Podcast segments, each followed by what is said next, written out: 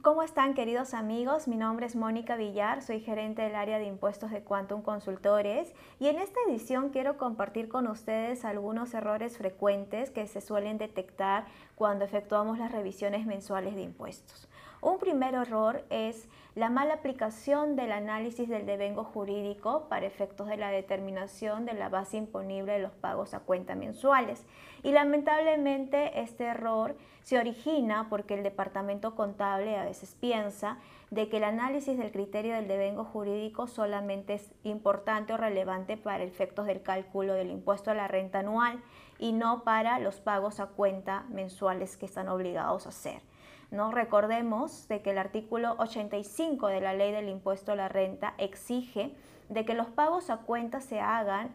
eh, determinándose sobre la base de los ingresos netos devengados en cada mes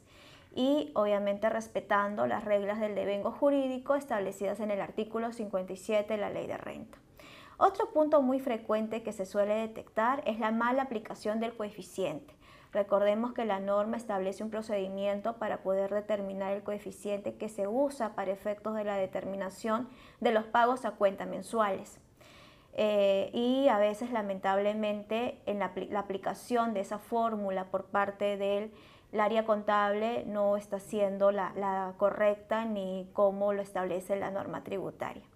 Como un tercer punto, también detectamos muchos errores en la anotación de las operaciones, ya sea en el registro de compras o en el registro de ventas, lo que no solo conlleva a una infracción por eh, temas formales, sino también eh, motivan a que lamentablemente en algunos casos las empresas declaren un menor impuesto lo que corresponde, conllevando esto que se genere una infracción por tributo dejado de pagar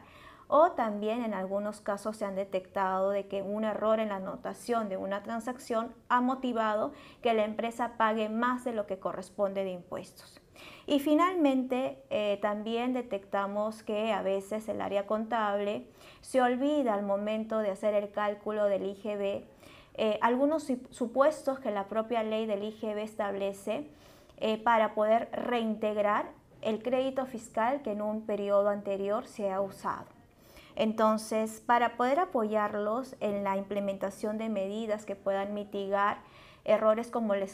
los que les he comentado, en cuanto a consultores, les ofrecemos un servicio integral de outsourcing tributario, en el cual nos responsabilizamos de poder hacer el cálculo de los impuestos como corresponde y tal cual la norma establece, cuidando los recursos financieros de la empresa porque nos comprometemos a que ese pago de impuestos sea el que realmente corresponde. Adicionalmente a ello, nuestro servicio de outsourcing tributario viene acompañado de una asesoría integral en el cual vamos a poder anticiparles de cualquier medida de planeamiento tributario bajo economía de opción para poder apoyarlos a optimizar la carga de la carga fiscal de su empresa.